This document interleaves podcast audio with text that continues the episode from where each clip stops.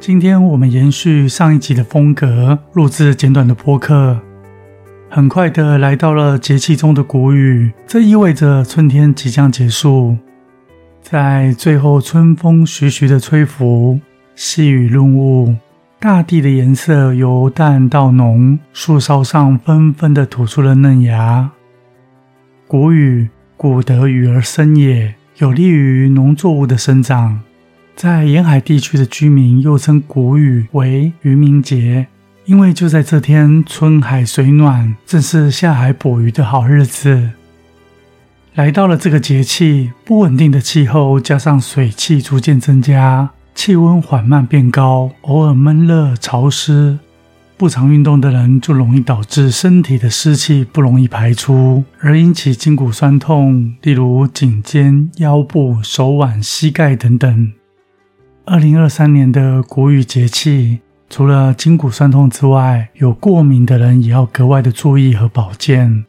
常见的眼睛、鼻子瘙痒、鼻屎增多、呼吸不顺、气喘，或是皮肤湿疹、过敏等等问题。有部分的人会感到睡眠品质不佳，倒头不易入睡，入睡之后半梦半醒。起床后仍然感到疲累等等状况，白天精神倦怠，缺乏活力和注意力。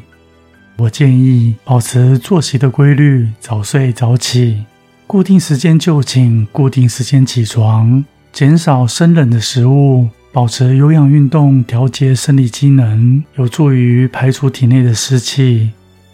从谷雨到小满这段期间。心思敏感的人容易引发情绪的波动，甚至缺乏耐心。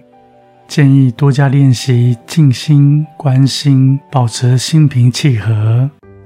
生肖属猴、属狗、属鼠、属龙的四个生肖，今年要更注重养生。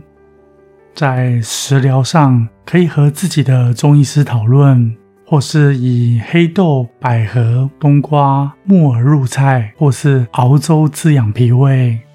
如果听众们本身是个外食族，容易取得到的红豆薏仁汤、四神汤都是很好的选择。